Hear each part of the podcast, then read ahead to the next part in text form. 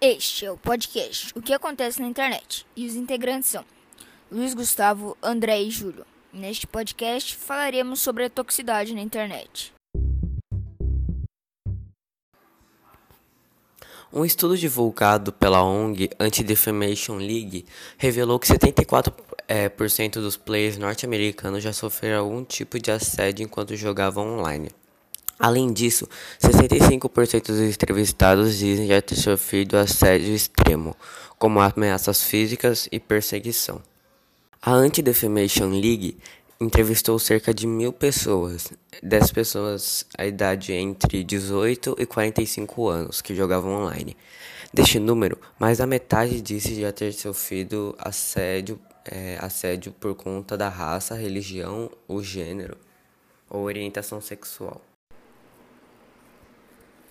Nos últimos anos, estas redes mostram de forma empírica como pode ser prejudiciais à saúde mental humana.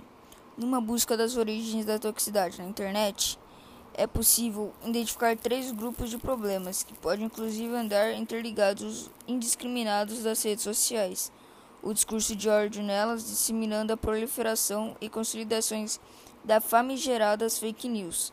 Também por meio destes locais e todo mundo já sofreu pelo menos uma vez a toxicidade na internet.